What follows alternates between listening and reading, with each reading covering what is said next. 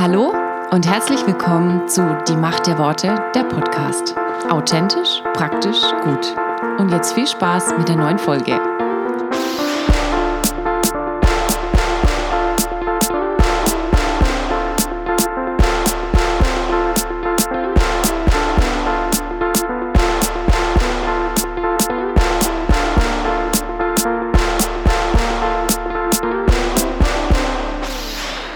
Heute erwartet dich abhängig oder unabhängig von Gott. Michael und Steve reden über ihre Erfahrungen als Jugendleiter. Bei Revolution bearbeiten wir weiter das Instagram-Thema Einziehen vor der Ehe, ja oder nein.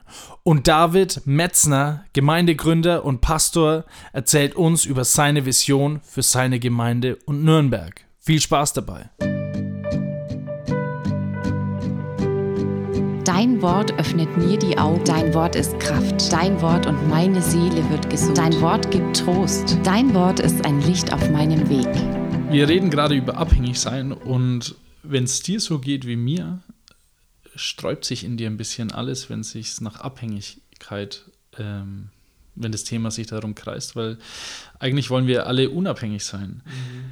Ähm, jetzt lebt uns Jesus aber eine, eine Abhängigkeit vor, die wir nur nacheifern können. Ähm, und wenn man daran denkt, schon allein wie er am Kreuz hing, war es so, dass er ähm, davon abhängig war, dass die Gnade Gottes, also dass er das, was er tut, nicht umsonst ist. Ich finde es sehr erstaunlich. Und ähm, ja, vielleicht hast du noch ein paar Geschichten von der Abhängigkeit Jesu, wo wir davon lernen können, auch abhängig zu sein. Weil ich merke, ähm, ich glaube, ich habe eine sehr breite, große und muskulöse, schöne Statur. Äh, und ich glaube, für mich als Person ist es vielleicht ein bisschen schwieriger als für dich, Andreas. Du bist jetzt eher so. Klein und schmächtig, genau. das hast du gesagt? Ja, aber stimmt doch. aber äh, Podcast-Leute sehen es halt nicht, aber die, die uns kennen, die wissen, wovon wir sprechen. das stimmt. Manchmal passe ich gar nicht durch die Tür, doch so breit bin ich. Ähm, breitester Podcast äh, Deutschlands. Nein. Ähm, aber was ich meine ist, wie ist denn das für dich jetzt? Äh, gut, wir können das jetzt nicht vergleichen, aber meinst du, es fällt Leuten mit kleiner oder mit äußeren Umständen je nachdem positiv oder negativ, einfacher oder schwieriger, sich abhängig zu machen von anderen? Also ich glaube, meine Größe ist jetzt nicht der Faktor, der jetzt hier dazu beiträgt, dass ich mich leichter abhängig von Jesus sehe. Ähm, das habe ich noch nie so gesehen. Wäre ein interessanter Gedanke. Aber muss jetzt selber drüber schmunzeln. Wenn das meine Familie hört, die wird wahrscheinlich auf dem Boden liegen und lachen. ähm, aber ich nehme mich selber auch als tendenziell ausgesprochen unabhängigen Menschen leider oft wahr. Ich sage mhm. bewusst leider, weil eben genau das der Punkt ist, den du ansprichst. Wir sind darauf angewiesen und ich muss mir das immer wieder auch bewusst machen und bewusst machen lassen. Ja, mhm. ich, das ist nicht etwas, was so typisch in mir drin ist. Und ich kann mir tatsächlich vorstellen, aber dazu bin ich, dazu ist es mir dann auch ähm, dazu bin ich einfach nicht nah genug dran, dass Leute, die vielleicht eher auf Hilfe anderer angewiesen sind, es vielleicht auch leichter zulassen, zu sagen, ähm, ja, dann akzeptiere ich auch, dass ich einfach als Mensch abhängig von Gott bin. Mhm. Eine interessante Fragestellung. Ähm, für mich aber nicht nachvollziehbar, weil ich eben tatsächlich eher den Punkt habe, dass ich so oft eben tatsächlich, ja, sag, ich bin mein eigener Herr. Ähm, aber worüber wir ja die ganze Zeit gesprochen haben, und das ist dieser Umdenkprozess, der in uns allen ja nach und nach, Gott sei Dank, auch Gestalt gewinnt, ja. zu erkennen. Letztlich sind wir sowas von auf Gnade angewiesen. Das mhm. ist morgen schon aufstehen, ja? Mhm. ja? Morgen schon aufstehen den Tag zu gehen. Wie schnell kann es sein, dass irgendwie plötzlich auch eine Situation da ist, wo du völlig überfordert bist oder plötzlich auch alles auf deinen Kopf, auf den Kopf stellt? Mhm. Du hast es ja gar nicht in der Hand. Ja? Das stimmt, ja. Wir haben, wir, wir haben so die Illusion zu glauben, wir hätten so viel in der Hand, aber wenn man sich mal ganz klar macht, was können wir eigentlich tatsächlich entscheiden? Stimmt, aber das Gute ist, also, dass uns das vielleicht hoffentlich bewusster wird, dass wir es nicht in der Hand haben, aber dass wir uns in Gottes Hand wissen. Genau. Weil das ist, glaube ich, der Vorteil, selbst wenn irgendwas passieren würde, dass wir wissen, okay, Gottes Hand ist da und Gottes Hand ist mit in der Situation, beziehungsweise Gott selber. Das ist ja genau der Punkt. Alle Tage bin ich bei euch. Ja? Das mhm. ist diese Verheißung, die Jesus uns ganz am Ende auch des Matthäus-Evangeliums gegeben hat, Kapitel 28, ich glaube Vers 20 dann. Mhm. Ähm, alle Tage bin ich bei euch, mhm. bis an der Weltende. Ähm, und diese Verheißung, dass er da ist, dass er bei uns sein will und was wir ja auch schon in einer der letzten Folgen angesprochen haben, dass wir ohne ihn nichts zu tun brauchen, dass wir es gar nicht erst zu versuchen brauchen, dass er das auch, dass das überhaupt nie die Intention war, ähm, dieses Leben als Christ, als Kind Gottes allein zu leben. Mhm. Das war nie sein Plan. Ja. Ich weiß gar nicht, ob wir da schon mal drüber gesprochen haben. Das war für mich so eine richtige, so eine Kehrtwende auch nochmal in meinem eigenen Glauben. Als ich mal einen Prediger gehört hatte, da, da war ich richtig schlecht drauf und dachte, dieser ganze Glaube, das funktioniert ja doch nicht. Und dann erzählt der Vogel da vorne, steht auf der Bühne mhm. und sagt, Christsein ist überhaupt nicht schwierig. Und ich war so gefrustet und gedacht, wiederhol das noch einmal. Dann wiederholt der Typ das nochmal und ich innerlich dachte ich mir, also noch einmal du und ich gehe vor auf die Bühne und ziehe dich da runter. Ja? Dann mhm. sagt das nochmal, Christsein ist überhaupt nicht schwierig und dann geht es aber weiter. Das mhm. ist so dieser Satz von Ian Thomas, Christsein ist unmöglich. Mhm. Und da war ich dann, dann doch hellhörig geworden. Aber das zeigt so dieses, ähm, wir können es nicht aus, nicht einmal schaffen, aus eigener Kraft tatsächlich als Christ zu leben. Mhm. Wir versuchen es oft und dann heißt es oft, du musst dies tun, du musst das tun, du musst jenes tun und liest schön brav deine Bibel und du musst jeden Tag beten und möglichst dreimal, ja, also mhm. oder vielleicht fünfmal, dann musst du dann noch Mecker vielleicht noch möglichst, na gut, da sind wir jetzt in einer anderen Religion, ähm, ja. mit, mit einbeziehen, ähm, in die Kirche gehen, einen Hauskreis leiten und, und, und, und, und. Hast eine riesen To-Do-List. Mhm. Ja. Aber Jesus hat uns keine To-Do-List gegeben. Das stimmt, ja. Jesus hat uns den Heiligen Geist gegeben und Jesus selber hat gesagt, ihr schafft es nicht. Ihr braucht es aber auch nicht zu schaffen. Mhm. Ich selber bin auch angewiesen auf das, was ich den Vater tun sehe, dass er in mir wirkt. Und wenn man sich es anschaut, die Bibel berichtet erst davon, dass Jesus tatsächlich diese Wunder tun konnte, dass er gelehrt hatte, als die Taufe war. Mhm. Und Gott ihm nochmal diese Zusage gegeben hat, du bist mein geliebter Sohn und der Heilige Geist, wie es dann eben so drin steht, wie eine Taube auf ihn herabkam. Diese Man, Abhängigkeit ist ja. da sowas von für mich sichtbar und deutlich geworden. Mhm. Meinst du, da wurde, also da hat, weiß nicht, wenn man so drüber nachdenkt, über die Taufe, dass Gott dann offiziell gesagt hat, okay, das ist Beziehung zwischen Jesus und mir. Also glaub, weil, die Beziehung war vorher auf jeden Fall genauso da. Ja. Das ist nicht die Frage, sondern aber auch dieses, aber da ist nochmal so deutlich geworden, dass Jesus aus sich heraus auch nichts mhm. getan hat hier auf Erden. Ja. Und uns deswegen, du hast ja mal den Hebräerbrief zitiert, auch im Blick auf die Versuchungen, mhm. dass Jesus in allem versucht wurde, ja. nur ohne Sünde. Mhm. Ähm, dass Jesus hier wirklich völlig auch als Mensch auf dieser Welt gelebt hat. Mhm. Mhm so wie es im Philipperbrief so schön heißt, er, da heißt es halt so richtig schön lutherisch, er nahm Knechtsgestalt an. Er nahm einfach die Gestalt eines Menschen an, darüber, worüber wir auch schon kurz gesprochen haben. Ja. Er sitzt immer in menschlicher Gestalt. Ja. Er legte alles, sein Recht, Gott zu sein, ab. Mhm. Und handelte und lebte als Mensch, aber eben im Unterschied zu uns als, als Menschen in der völligen Abhängigkeit von Gott und lebt uns damit vor, wie eigentlich Leben nur funktionieren kann, in dieser völligen Abhängigkeit. Ja. Diesem Angewiesensein auf Gnade, auf Gnade, auf Gnade. Mhm.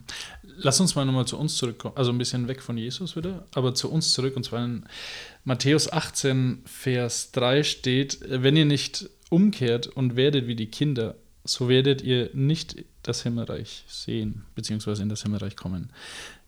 Und ich finde, so dieses Bild mit Kindern, die sind ja auch, also jetzt ich als baldiger Vater, du hast ja bei einem Neugeborenen, das hat ja keine Überlebenschance. Also wir haben genau. ja Wilhelm Bunz da gehabt.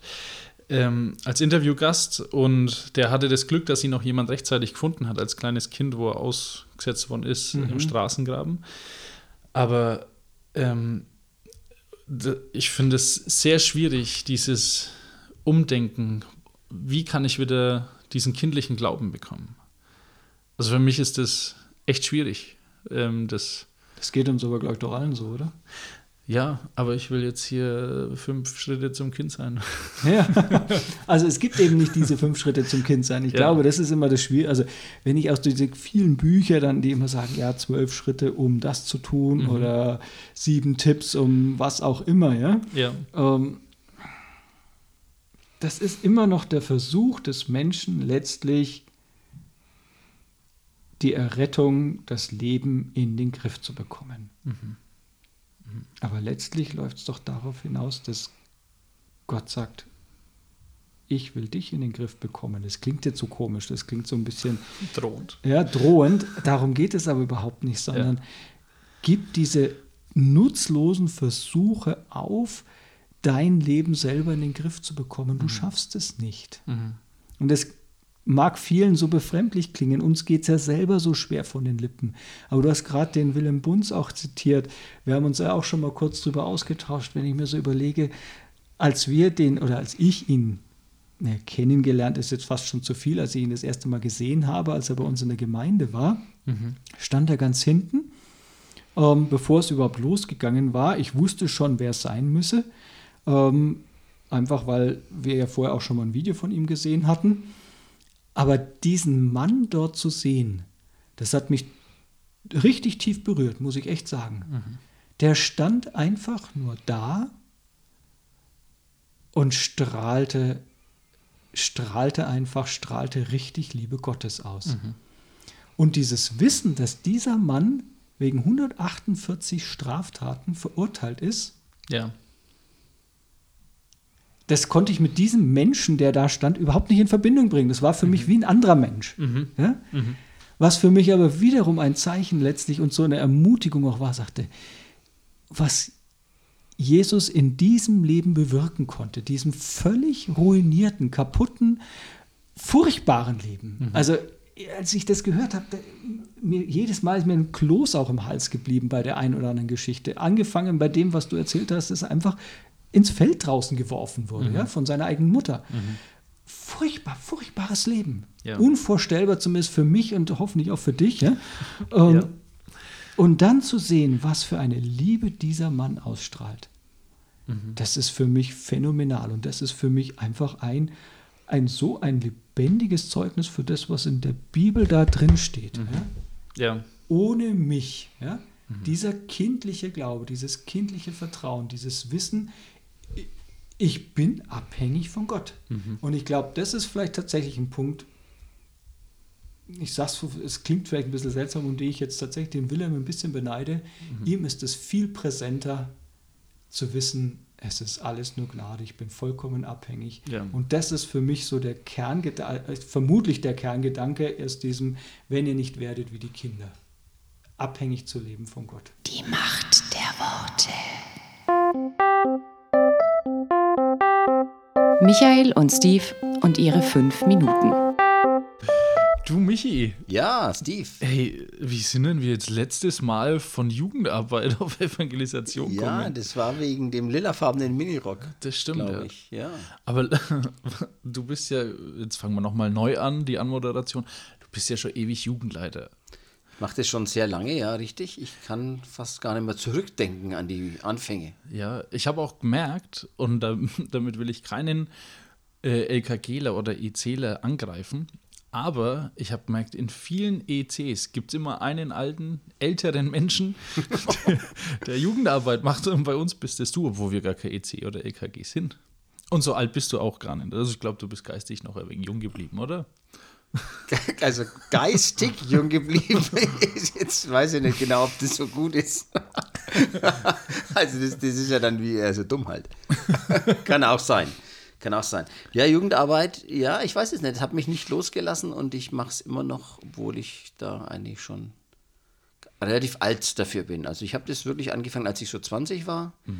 Erste Jugend, Jugendgruppe geleitet, da waren dann auch welche drin, die schon etwas älter waren, so äh, Richtung 40. Okay. Und ich weiß noch, da war immer einer, der wollte mir immer helfen. Okay. Und äh, das verstehe ich jetzt im Nachhinein auch, weil wenn du Richtung 40 gehst, dann wirst du immer so einem 20-Jährigen, der so eine Jugend leitet, der da beauftragt wurde, für der Gemeinde helfen. Aber ich wollte das nicht, äh, weil ich dachte, ich bin so toll. Aber wahrscheinlich war die Außenwahrnehmung eine andere. Okay. Ich war mal in Indien auf Evangelisation und dann haben die gesagt, jetzt kommt dann die Jugendgruppe und dann waren es 35 bis 40-Jährige. Wo ich mir dachte, ja gut, was sind dann wir Kinder? Damals war ich 20. Aber du kannst doch bestimmt ein paar Geschichten erzählen aus, aus deiner Jugendleitungszeit. Was gibt's denn da so, Michi, so ein Schwank aus der Jugend? Ja, was zum Beispiel, äh, ja, äh, heute, ich, ich, es ist, als ob ich noch in der Nase spüren würde, wenn dieser Jungshauskreis zu uns nach Hause kam und im Winter die Schuhe, die Schuhe ausgezogen wurden auf dem Gang. Ich, ich, ich spüre es noch richtig, da hier die, was ist denn das, Geruchssynapsen oder was, die werden aktiviert, wenn ich nur dran denke. Und danach hat meine Frau immer lange gelüftet. ich weiß es noch. Okay. Das war krass. Und am Anfang hatte ich da genau bei den gleichen so den Fehler gemacht, dass ich immer am Anfang Kekse hingestellt hatte, und Süßigkeiten. Und die waren dann immer so auf Haufen vor jedem äh, gebunkert, bevor wir überhaupt die Bibel aufschlagen konnten. Und irgendwann habe ich dann doch gemerkt, besser ist es, wenn man es später hin tut. Ich habe gehört, einer aus der Jugend äh, hört sogar den Podcast, der Matthias, Ah ja. der hier gleich ums Eck wohnt. Der Matthias, das war so ein junger, äh, Schuld, äh, unschuldiger äh, Teilnehmer. äh, da war alles, ja, der hat halt dann einfach keine Süßigkeiten abgekriegt. Weil der, der war höflich und alles und so. Also das hatte da keinen Platz. Ja, Was hatten so ein Jugendleiter, also mit deiner Erfahrung, schon an Minimum an Mitglieder oder Jugendlichen mitbekommen? Gute Frage, Steve. Meistens fragt man immer nach dem Maximum. Ja, nein, demütig man ja- bleiben. Nein, demütig bleiben. Aber tatsächlich einmal waren wir zwei Leiter und ein Teilnehmer. Und da war ich echt am Boden zerstört. Es war eine echt eine harte Phase. Da waren wir logischerweise waren halt sehr wenig da und einmal nur ein einziger. Und es war noch eine Phase, da hatten wir so Säulen zum Abstützen in der Gemeinde, weil da irgendwie das Dach ist, hat gedroht einzustürzen und sonst was. Und mitten in diesen äh, in dieser Bruchbude saßen wir da am Boden, zwei, ein Leiter, eine Leiterin, ich und ein Teilnehmer. Im Nachhinein bin ich dafür die Erfahrung echt wirklich dankbar, weil Gott mich da gelehrt hat, es ist nicht deine Jugend, es ist meine Jugend. Klar kann man als Jugendleiter Fehler machen oder besseres, schlechteres Vorbild sein, aber trotzdem, Gott hat mir gezeigt, du kannst es nicht machen, du brauchst mich. Habe ich oft dran denken müssen und es ist nie mehr passiert, dass nur einer da war. Was war denn dein Maximum bis jetzt? Ja, Maximum in den, in den, in den normalen Jugendkreisen, jetzt nicht so spezielle Jugendgottesdienste. Ja, da waren wir dann in so Highlight-Zeiten so um die 40. Und es war richtig schön. Wir waren, hatten ja einen, da haben wir immer noch einen relativ kleinen Raum. Und wenn der dann richtig voll ist mit 40 Leuten, da spürt man ein bisschen sowas von Erweckung. Ja, Das war damals, fast wie damals beim Reinhard Bonke. wo die Frau mit Mini da vorbeigelaufen ist. genau. Die Macht der Worte. Revolution. Weil Liebe dir das Herz verdreht. Tim hat uns über Instagram die Frage gestellt, äh, warum es nicht okay ist, mit seinem Partner zusammenzuziehen oder darf ich mit meiner Freundin zusammenziehen. Und da sind wir letzte Woche so ein bisschen abgeschweift. Ähm, warum ist es denn so schlimm? Man muss doch keinen Sex haben. Also, was denkst du, Heath? So ein So, bisschen? what? I mean, sex is is very intimate, and what what keeps that an intimate aspect? It, it, I mean, if so, you want to keep it that way. In in in essence, special is the int- the the whole definition of intimacy. It's shared between a select few, uh, sometimes between only one or two, or you know three, four. But in this aspect of of sexual relations, typically it's just between a man and woman, and and so if you treat sex like you're tying your shoes, you know, or you brush your teeth, you lose the intimacy. You know, you do that every day.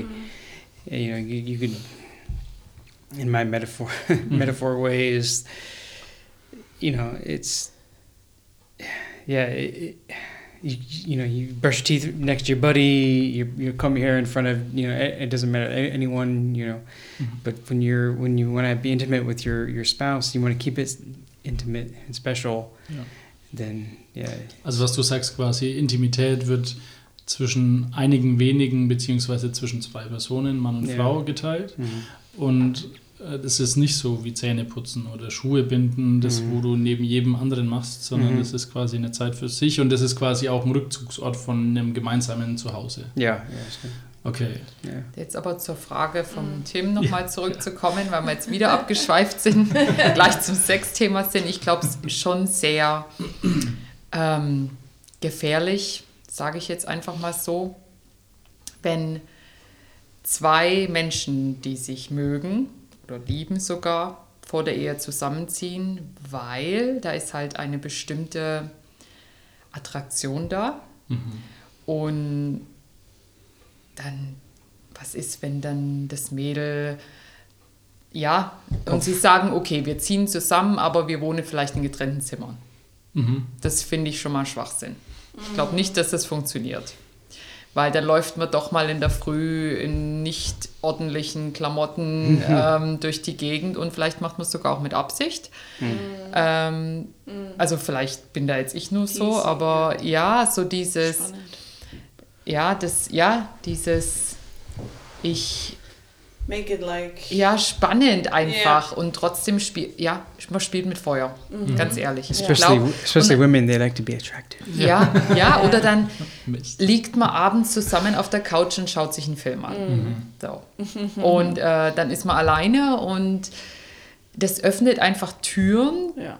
Die man so schnell dann doch vielleicht nicht mehr schließen kann. Und Ja, ich finde auch, wenn man nicht verheiratet ist, weiß ich nicht warum, aber ich weiß nicht, wie es bei euch war, war man, war man heißer auf Sex als dann in der ein Ehe. bisschen in der Ehe. Ja. Und ich weiß nicht, wie das ist für Nichtchristen, aber also wir Aber waren... du hattest Sex, ich nicht. Ja, aber vielleicht ist es auch so, weil du weißt, du kannst es jetzt noch nicht haben. Dieses, Ja, genau. dieses Warten, dieses ah, ich will jetzt aber und ich will ja mit dem zusammen sein und Ja. das macht es halt nochmal spannender. Ja, Mhm. Ich glaube, da ist so ein bestimmtes Etwas auch dabei, wenn man es halt nicht darf, weil es Ja. halt, ich sag's jetzt mal, ein Voll. Gänsefüßchen verboten ist. Ja.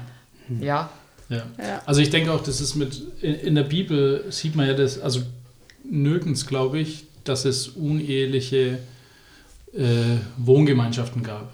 Also ähm, damals gab es wahrscheinlich das Wort äh, unehelich nicht oder irgendwie sowas, aber also ich meine nicht, dass ich in der Bibel irgendwas gefunden hätte äh, darauf. Und jetzt vielleicht ist ja der Tim mit seiner Freundin zusammengezogen und denkt sich jetzt, jetzt kommt die Bibelkarte oder sowas oder die Gottkarte, aber ich finde, als, als Christ will man ja danach streben, zum einen, um eine gesunde Beziehung zu Gott zu haben und dann aber aus dieser gesunden Beziehung mit Gott eine, ein gesundes Vorbild für andere Menschen, die Jesus in dir wiedererkennen, zu leben.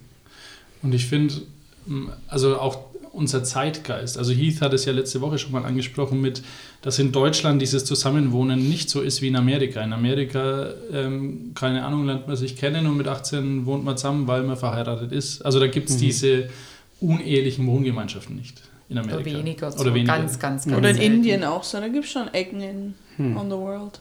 In the world. Ja, So West is Europe, that's maybe more. Deutsch. Ja, Europa ist vielleicht mehr laissez-faire, Laissez-faire. Laissez-faire. locker. Aber jetzt, So. wie, sie, wie seht ihr das? Weil das war jetzt bei uns, weil, weil der Hief ja auch letzte Woche schon gesagt hat, Transparenz ist auch wichtig. Ähm, wir haben dann zum Beispiel, okay, wann haben wir standesamtlich geheiratet? Im Juni? Egal, wir haben im Äh, Juni standesamtlich Yes, geheiratet. June is first and July was Okay, the und im Juli erst kirchlich. Also Anders ging es nicht. Okay. So. Wo hast du gewohnt, Elisa?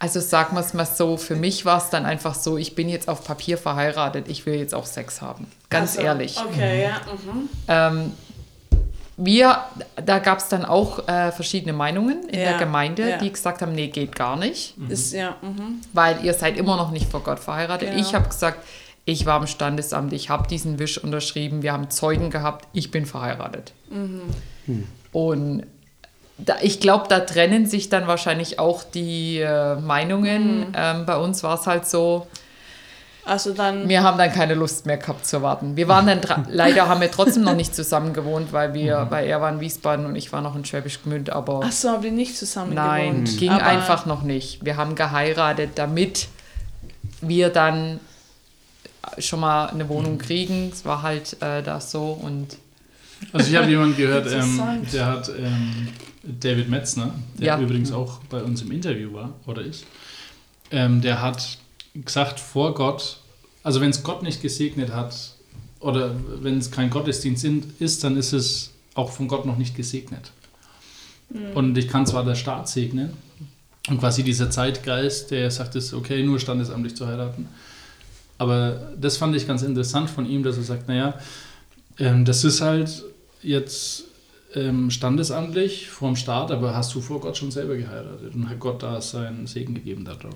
also haben wir dann halt Ja. auch schon Sex vor der Ehe gehabt. Hey. Wir holen schnell die Steine und schmeißen sie. Nein, aber für, für dich Nee, war aber alles für uns war es einfach. Oder wie nein? Wir hatten ja auch unsere Zeugen, unsere Trauzeugen waren auch Christen und soweit ich mich Mhm. erinnern kann, haben wir auch oder haben die auch für uns gebetet. Zwar jetzt nicht beim Standesamt, aber ja, und das meine ich, da kommt halt dann doch das Fleisch. Man will jetzt halt und man ist eigentlich verheiratet und einen Monat später tut man kirchlich heiraten. Und das denke ich mir halt auch. Manche sagen halt, okay, dann ziehen wir halt jetzt zusammen, wohnen ein Jahr zusammen und dann heiraten wir ja. Und wie du schon gesagt hast, Steve, das ist trotzdem nicht garantiert. Du kannst dich streiten Ja. und dann ist die andere Person weg. Ja, das stimmt. Und also ganz äh, klassisches Beispiel, vielleicht ohne dass ich jetzt jemand in die Pfanne hauen will. Ähm, eine Schwester von mir, die hat sich kürzlich vor kurzem bekehrt und wohnt schon seit längerem mit ihrem Freund zusammen und hat sich bekehrt und hat gesagt, ja, und jetzt kein Sex mehr vor der Ehe. Sie wohnen aber zusammen und für sie ist es aber eigentlich ganz klar. Und natürlich auch die Frage, wie geht es jetzt weiter? Bekehrt er sich, heiratet sie, äh, heiratet er sie, wie, wie geht die ganze Geschichte jetzt weiter? Und das ist, da muss auch, denk Gott ganz klar zeigen, aber für sie war es ganz, ganz klar. Vorher lange zusammen gewohnt, bekehrt und Ja. okay. Ja, sowas ist hart. Ne? Ja. Also wenn du dir denkst, okay, du liebst ja den Menschen und der wird sich jetzt nicht nur bekehren, weil du ihn darum bittest und das ist ja gerade nicht das, was Genau. man braucht. Ja. Also, ja. Soll ja auch aus freien Stücken passieren und aus Überzeugung heraus. Also wie gesagt, aber das ist ein anderes Thema. Wir haben jetzt Okay. noch drei Minuten, da will ich noch mal kurz anspringen, was ganz schwierig ist. Da will ich eure Meinung mal wissen, weil das ist so mein, mein Hassthema. Ich bin ja Lobpreisleiter und ähm, hatte vor zwei, drei Jahren eine Situation, wo das der Fall war, dass ähm, eine Person in meinem Team quasi zusammengezogen ist, beziehungsweise übernachtet hat bei dem Freund, der glücklicherweise noch nicht Christ war. Äh, Und was macht man dann als Leiter in der Gemeinde? Also, weil das ist, ich hasse dieses Thema, weil du liebst diese Menschen ne? und du magst diese Menschen, aber ähm, du musst ja auch irgendwie sagen, okay, wir können jetzt nicht einfach so weitermachen wie vorher und schauen einfach, dass So do drüber wächst. Well, it's it's like the same. I mean, you you you're you're you're standing in the gates of fire. Yeah. And you're gonna like uh, one push or slip, you'll you'll fall in, and you're and Mhm. you're and then it's done. Ja. It's like being an alcoholic. You know, are you gonna surround yourself in you know with other alcoholics? Mhm. You know, or you know, peop, you know. Like it's like standing in, in a bar. You know, you're gonna go to a bar? No Mhm. or, or if you have some kind of addiction, are you gonna are you gonna go to a place where that that addiction is prevalent? No, Mhm. it's like you have to protect yourself. You know, you have to. In this case, he has to protect other people. Yeah. Du it's- denkst, dass er jetzt. Also ich dann als Leiter, his- So Yeah, his so- job as a leader is to protect the mhm. church from, because they have an influence. Mhm. But what about that person then? Yeah. So the church is Deutsch. So, Kirche- er sagt, okay, alle, die in meinem Lobpreisteam sind, die dürfen keinen Sex vor der Ehe haben. Aber dürfen nicht rauchen. Also ich so wollte gerade sagen, nicht. und da geht es dann weiter. Ja. Was ist das nächste? Darfst nicht rauchen, darfst nicht das tun und Ja. es ist echt schwierig. Also ich drücke so aus, dass man gottgefällig leben soll. Und Eigentlich unter schon. gottgefällig hast du jetzt, Elisa, vielleicht eine andere Vorstellung als der Heath und die Elida andere Vorstellung als ich. Aber ähm, halt nach dem, wo man sagt, okay, da strebe ich nach Gottes Ding. Aber You, you're just giving your like so. Ultimately, I, the only thing I could think of as a leader is to make it known that if you're putting yourself in that position, Mhm. that you're exposing yourself to vulnerability. Yeah. You're allowing yourself to give in to that Mhm. lust or desire, whatever it is. You Mhm. know, you're, and so, yeah, you. The only way to, to, to prevent that is to exclude yourself from that environment, Mhm. Also man, as, as hard as it is. um das zusammenzufassen, du sagst, man steht da im Feuer und im Fokus und ist Mhm. quasi auch verwundbar. Und das Beste, was man dadurch halt machen kann, ist, sich ähm, daraus zu ziehen von diesen Sachen, die sch schlecht sind, kann man das so sagen? Schlecht sind oder einen irgendwie zu Fall bringen. yeah, Ja, Als Leiter, oder als wie? Leiter. it's Ah. later. als Le aber ja gut, aber Oder- das heißt dann, wenn du jetzt äh, in meiner Band bist Yeah. und du, äh, keine Ahnung, gehst jetzt zum Beispiel der Elisa fremd, Uh-huh. sage ich dir, okay, so if you're in his band and you cheat on me. was mache ich dann? Dann sage ich, okay, du bist jetzt raus, weil ich stehe im Feuer oder wie meinst du das?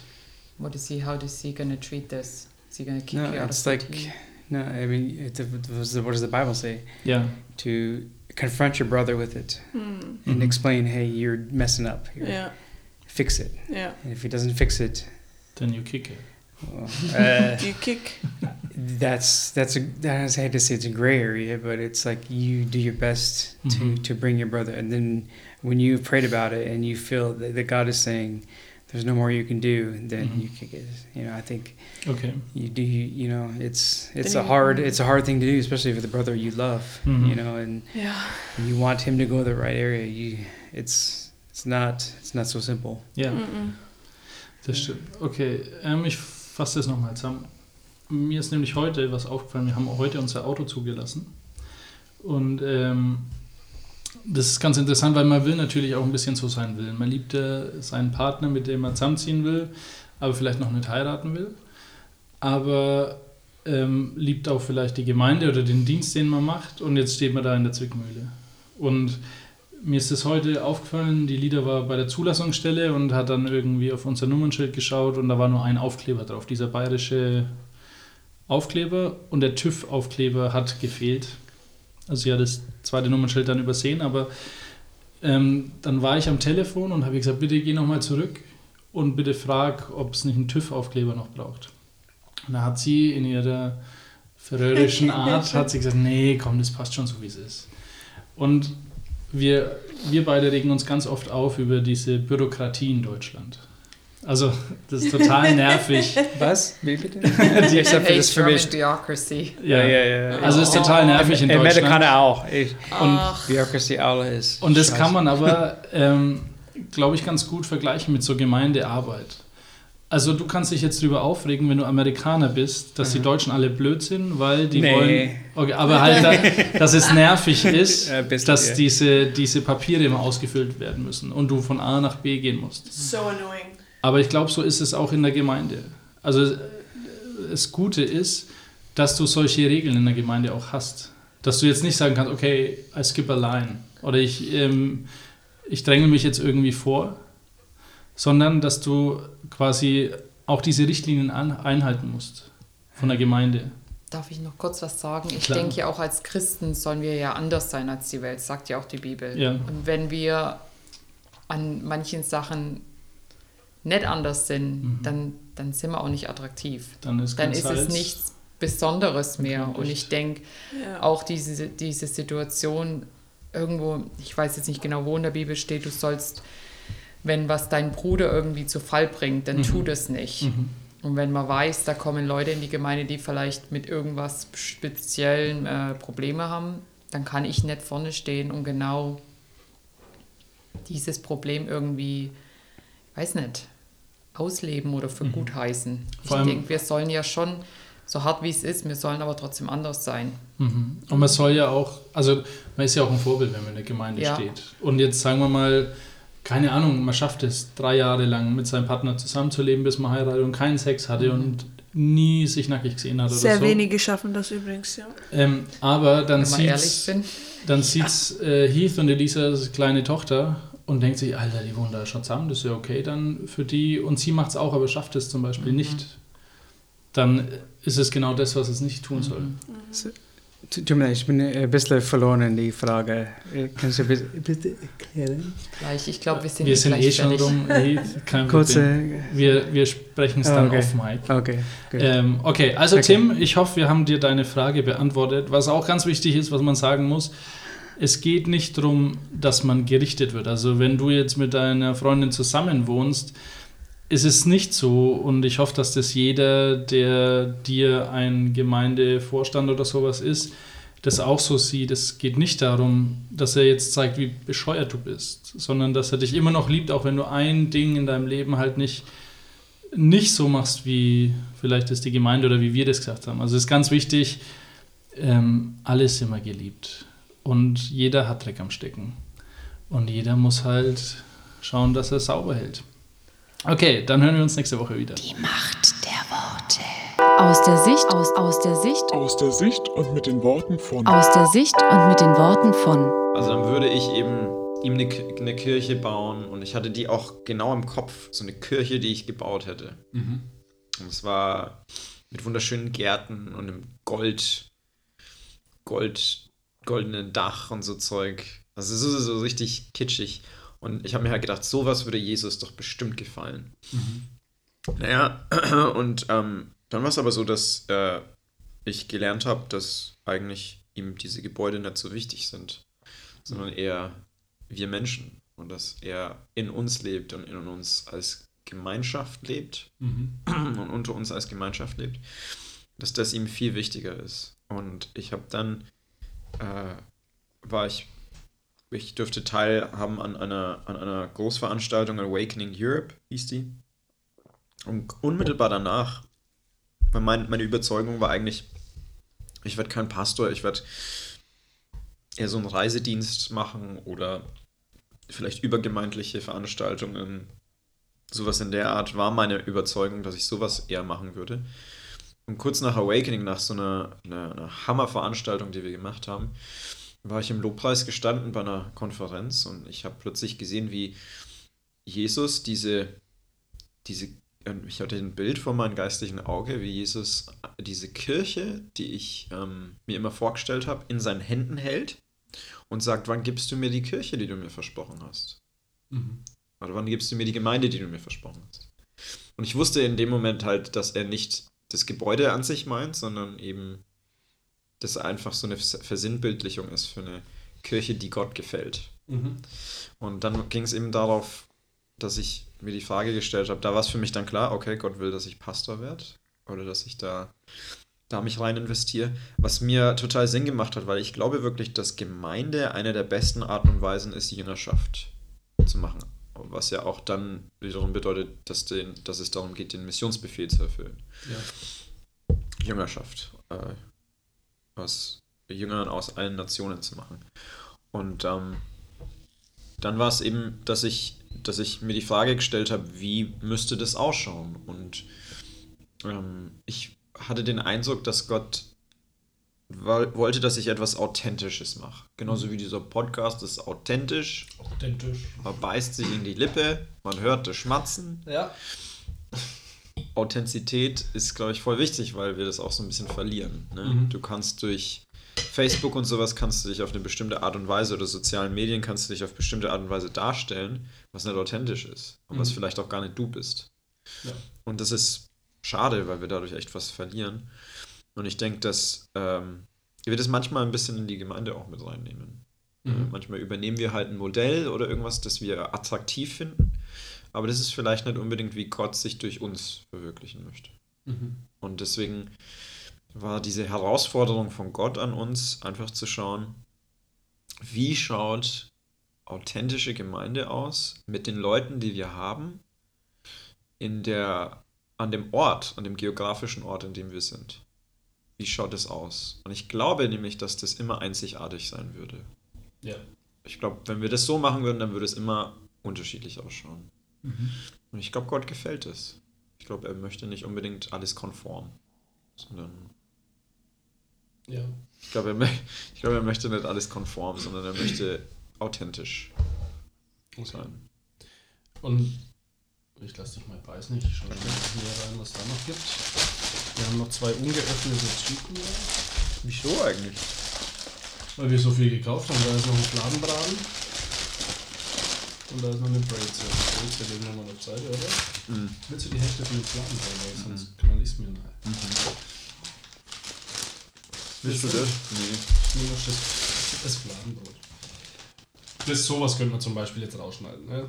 Könnte man. Aber der Hörer interessiert sich natürlich auch, was ist so ein zukünftig. Nein. Kann man dich jetzt Pastor nennen oder nicht? Eigentlich schon, oder? Das, Gute Frage. Den Wisch hast du eigentlich dafür. Ja, eigentlich schon. Also meine, meine Ausbildung am Christian Heritage College, die Bezeichnung dessen war, dass es einen ausbildet, um Pastor zu sein oder Vollzeit in einer Gemeinde angestellt zu werden. Mhm. Also theoretisch nach australischem Standard, ja. Okay, australischer Pastor David. Ja. In Ähm, Deutschland. Okay, und wie schaut denn so ein Gottesdienst? Ihr feiert den ja hier bei euch im Wohnzimmer, richtig? Ja. Ist jetzt nicht der größte Raum, aber ich glaube, alle Sachen haben schon mal in dem Wohnzimmer angefangen. Wie feiern? alle. Ähm, Alle. Steve Jobs hat in dem Wohnzimmer seinen ersten. Alle. Aber äh, wie schaut Gott, also habt ihr einen Gottesdienst hier, weil hier steht ja kein Rednerpult und sowas. Und für die, die das jetzt anhören und vielleicht nur in Kirchen gehen und sich denken, krass, äh, du fängst eine Gemeinde an. Also ich denke mir dann, ja, dann musst du gleich in ein Gebäude gehen. Hm. Also ihr seid ja hier in einem Gebäude, aber in einem, Gemeindehaus. genau, Gemeindehaus. Also wie schaut euer Gottesdienst hier so aus? Ja. Ähm, unser Fokus war, ist eben von Anfang an hauptsächlich auf Jüngerschaft. Und das ist ja wirklich gut, weil wenn du Christ wirst und dein Christleben so lebst mit dem Fokus auf Jünger werden, Mhm. dann wirst du ja nicht älter. Alte Hut. Wie oft ich das schon in Gemeinden gebracht habe und keine Reaktion kam von den Leuten. Kein Lachen, nichts. Ja, vielleicht. Grillen. Zirpen. Äh, Jüngerschaft ist bei uns einfach der, der Hauptfokus, weil wir da merken, das ist eigentlich der Missionsbefehl. Und das ist ein bisschen schwierig, weil wirklich gute Jüngerschaft, ich meine, wie schaut es aus? Wie soll, äh, was ist erfolgreiche Jüngerschaft? Wann ist, eine, wann ist ein Jünger wirklich, wann wird er wirklich ein Jünger? Und Mhm. vom biblischen her gesehen ist es, ähm, wenn du immer mehr so wirst wie der Lehrer. Und dann ist die Frage, wer ist der Lehrer? Bin ich der Lehrer, weil ich die Predigt mache, oder ist es Jesus? Und Paulus hat ja eben gesagt, folgt mir nach, wie ich Jesus nachfolge. Mhm. Und ich glaube, in dem hat er auch gesagt, ja, folgt mir nach, Mhm. aber folgt mir nicht nach in allem, was ich mache, sondern in allem, wie ich so bin wie Jesus. Mhm.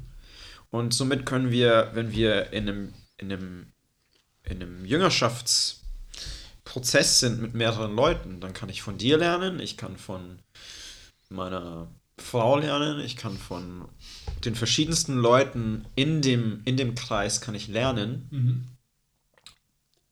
in meiner Gemeinde kann ich lernen, aber das geht manchmal unter, wenn wir eben traditionelle Gottesdienste feiern. Ja. Weil auf dem großen Rahmen ist es natürlich auch möglich, dass Leute Zeugnis teilen und so. Aber du lernst vielleicht nicht so das Herz von jedem kennen. Ich Mhm. meine, ähm, es dauert schon länger. Du musst länger dabei sein. Du musst auch sehr zielstrebig sein. Du musst wirklich sagen, ähm, hey, ich will mich mal mit der Person treffen, dann will ich mich mal mit der Person treffen, um wirklich die ganze Gemeinde so ein bisschen zu kennen. Oder du bist einfach sehr lang dabei. Und wir, unser Ziel ist, dass man, dass wir Hauskreise starten Mhm. und dass diese Hauskreise wirklich Jüngerschaft leben. Das heißt, sie, ähm, was sind, was sind die Sachen, die die Jünger gemacht haben, als sie Jesus nachgeahmt haben? Sie sind evangelisieren gegangen zusammen, sie haben zusammen gebetet, sie haben zusammen äh, Predigt sich angehört, sie haben zusammen Lobpreis gemacht. Und das sind die Sachen, die wir versuchen in unseren Hauskreisen aufzubauen. Die treffen sich zweimal die Woche. Einmal nur für eine Stunde Gebet Mhm.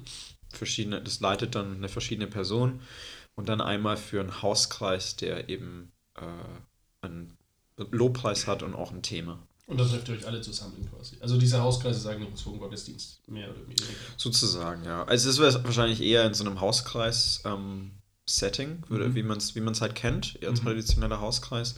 Wir machen eben Lobpreis ganz oft äh, auch einfach über, ähm, über Bluetooth-Speaker, Mhm. dass, dass ich da irgendwie ein paar Lieder ja deine spiele. Frau äh, bekannte Lobpreiserin ist. Ja, meine Frau wäre absolut kompetent, das auch immer zu leiten und sie macht es auch sehr oft. Mhm. Also in der Regel macht sie es. Aber es passiert auch oft, dass wir halt eben, wenn sie ein bisschen heiser ist oder in der Woche viel zu tun hatte oder so, Mhm.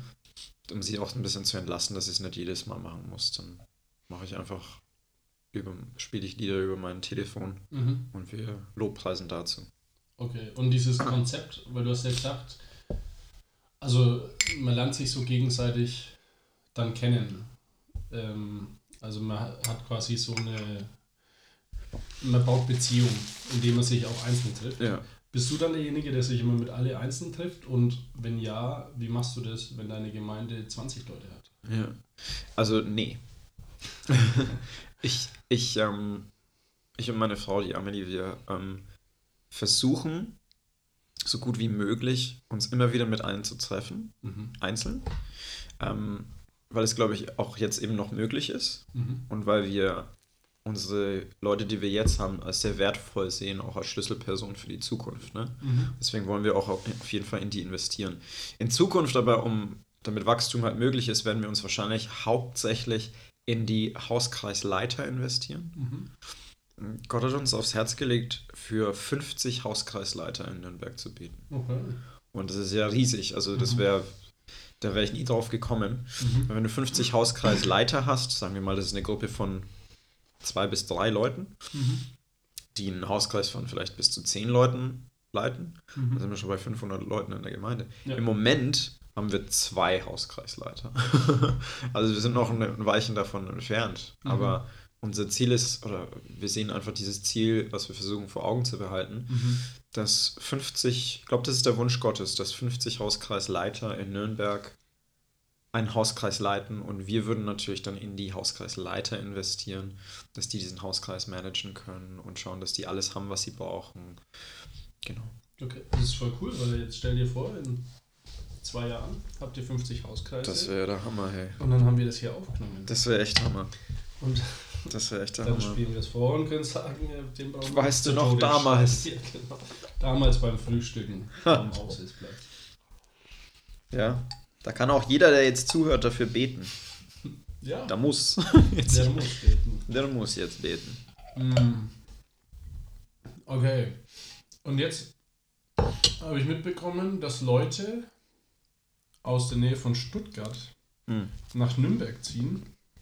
Was ja, ja, ich finde schon ein bisschen ein Wagnis ist. Und die ziehen nicht, ähm, doch, die ziehen, glaube ich, zum einen wegen euch, hauptsächlich wegen euch hierher. Oder wegen dem Traum, hier im Kindergarten zu starten, oder? Also wie Wir- kommt es, dass Leute erst einmal von euch gehört haben hier in Nürnberg? Ja. Also wir, da- das, ähm, dass die zu uns mit dazukommen, ist eigentlich sekundär gewesen. Ähm, eine Gruppe aus Ludwigsburg um einen jungen Mann namens Kevin Mittheis ähm, haben die Vision bekommen, in Nürnberg eine Kita zu gründen. Mhm. Eine christliche Kita, die das aber nicht ganz offensichtlich macht, dass sie christlich ist, aber komplett mit christlichen Werten, ähm, sich hauptsächlich mit Problemkindern beschäftigt, also wirklich in der Südstadt. Mhm. Und ähm, Kevin hat eben dadurch, dass er diesen, diese Vision bekommen hat, war er in Nürnberg immer wieder ähm, und hat durch einen gemeinsamen Bekannten eben von uns gehört. Wir haben uns getroffen. Er fand auch die Vision der Gemeinde echt gut und ähm, er hat eben auch sowas in der Art gesucht. Mhm. Er wollte was Kleineres und deswegen hat es ihn angesprochen. Und dann haben wir die ganze Gruppe kennengelernt und ich glaube, nach dem ersten Kennenlernen haben die gesagt, sie würden sich gerne unserer Gemeinde hinzutun. Was für uns im ersten Moment so ein bisschen, ähm, ich hatte so diese, diese Idealvorstellung, dass wenn Gott zu uns hinzufügt, dann sollen es Neubekehrte sein. Mhm. Und das war für mich immer der Wunsch. Und ähm, dann war es für mich erstmal auch äh, nicht so leicht anzunehmen, dass diese, dieser Wachstum, dieser erste Wachstum dann auch durch Christen kommt, die da zuziehen.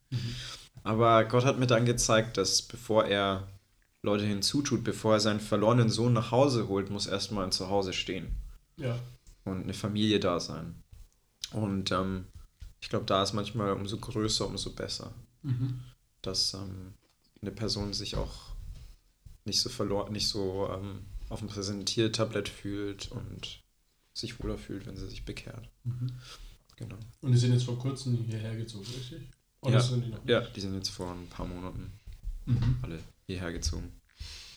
Und dann ähm, heißt ja, deine Gemeinde Zion hinter uns, an deiner Tür hängt hier, wer hat's gemalt?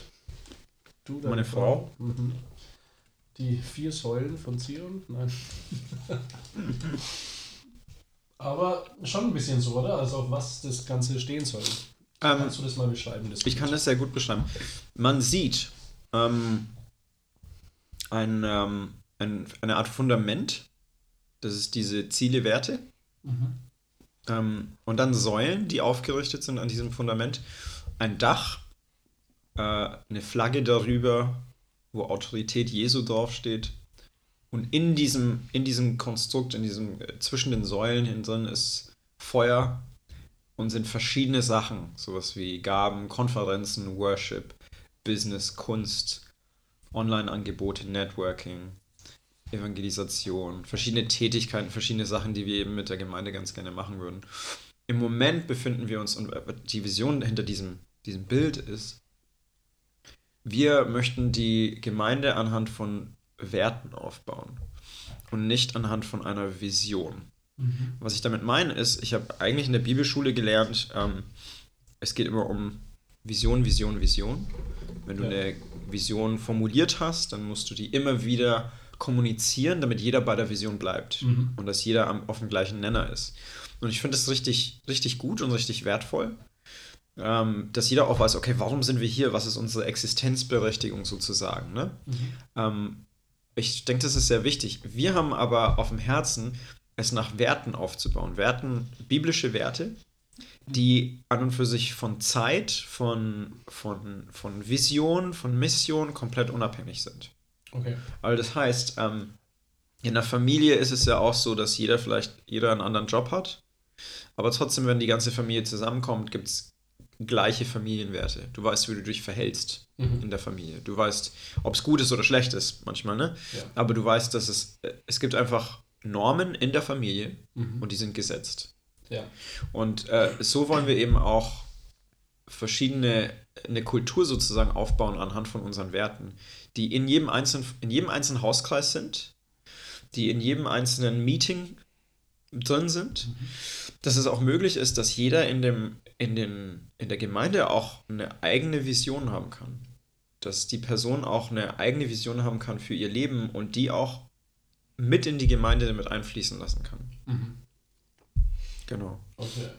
Also wenn jetzt jemand sagt, hey, ich habe genauso diesen Wert dafür, dass ich in allem, was ich machen will, Gottes Gegenwart suchen will, dass ich evangelisieren will, dass ich ähm, ein Jünger, ein Leben als Jünger haben will. Ich habe genau die gleichen Werte und würde aber so gerne ähm, ein, ein, ein Online-Netzwerk aufbauen für verschiedene Gemeinden und, und, und für Christen.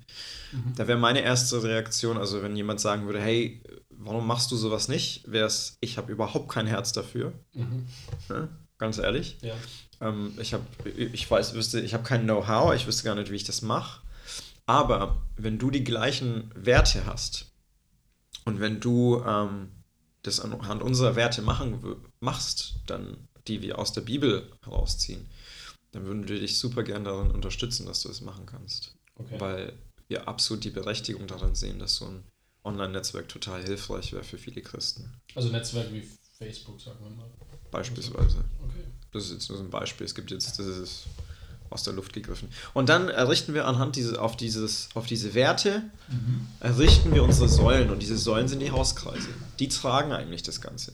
Ja. Wir möchten, dass die Stärke unserer Gemeinde immer durch die Stärke der Hauskreise reflektiert wird. Okay. Also das heißt, wenn wir dann mal Sonntagsgottesdienste haben, die wir ab nächsten Jahr einmal im Monat werden wir, die, werden wir die anfangen. Und also dann 2019. 2019. Mhm. Einmal im Monat werden wir für unsere Hauskreise zusammen, für unsere zwei Hauskreise zusammen einen Gottesdienst starten. Und ähm, da ist es so, dass eigentlich wollen wir, dass der Gottesdienst auch den Hauskreisen dient. Mhm. Weil dort eben die Jüngerschaft, Jüngerschaft stattfindet, Ja. die ja unser Hauptfokus ist.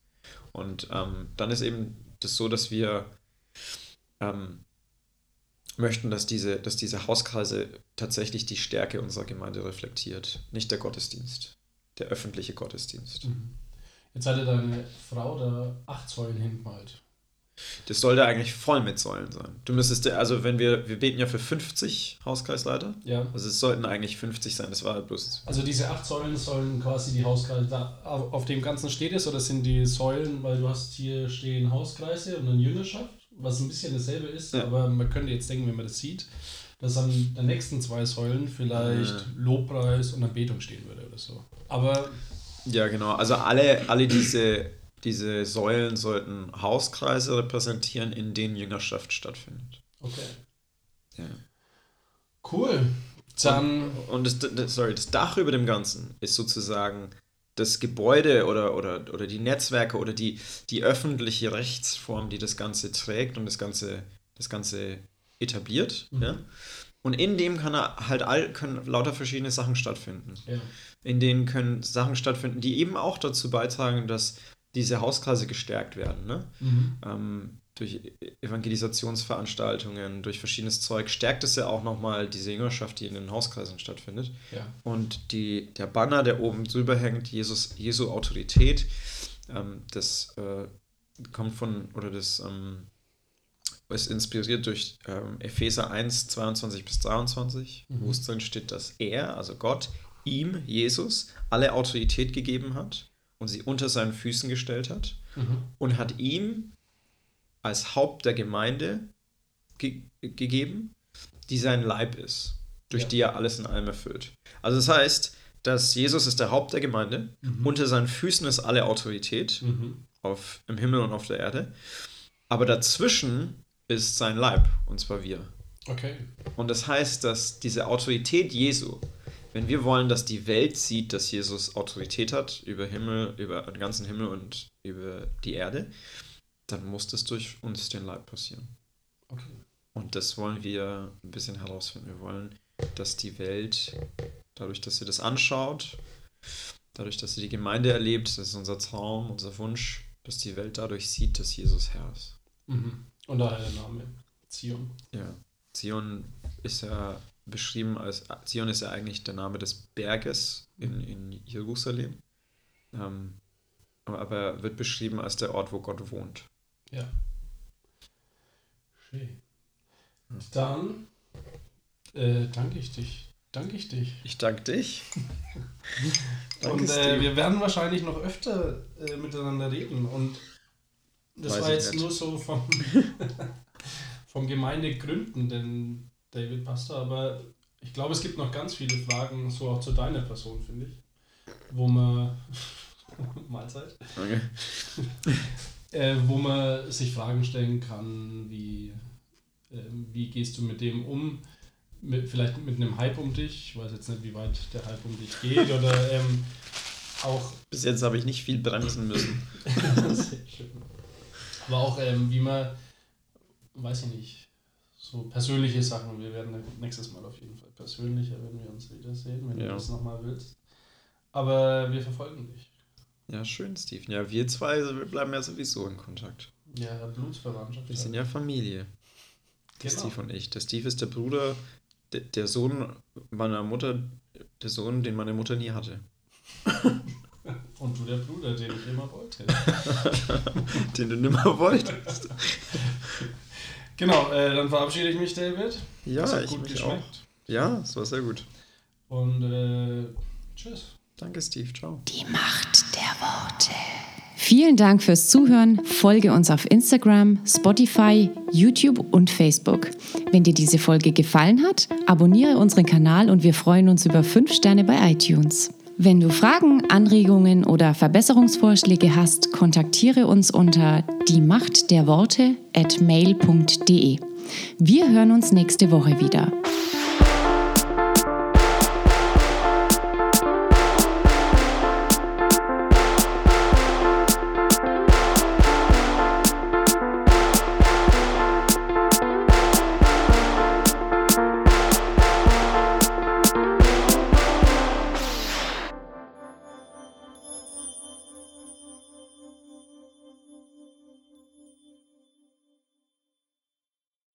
Weil in dem Moment, wo ich mich gesehen habe, wie mein Herz eigentlich hinter, dieser, hinter diesen Mauern zerbrochen und einsam war, plötzlich habe ich das gleiche Muster ähm, in, den, in dem Leben meiner Freunde gesehen.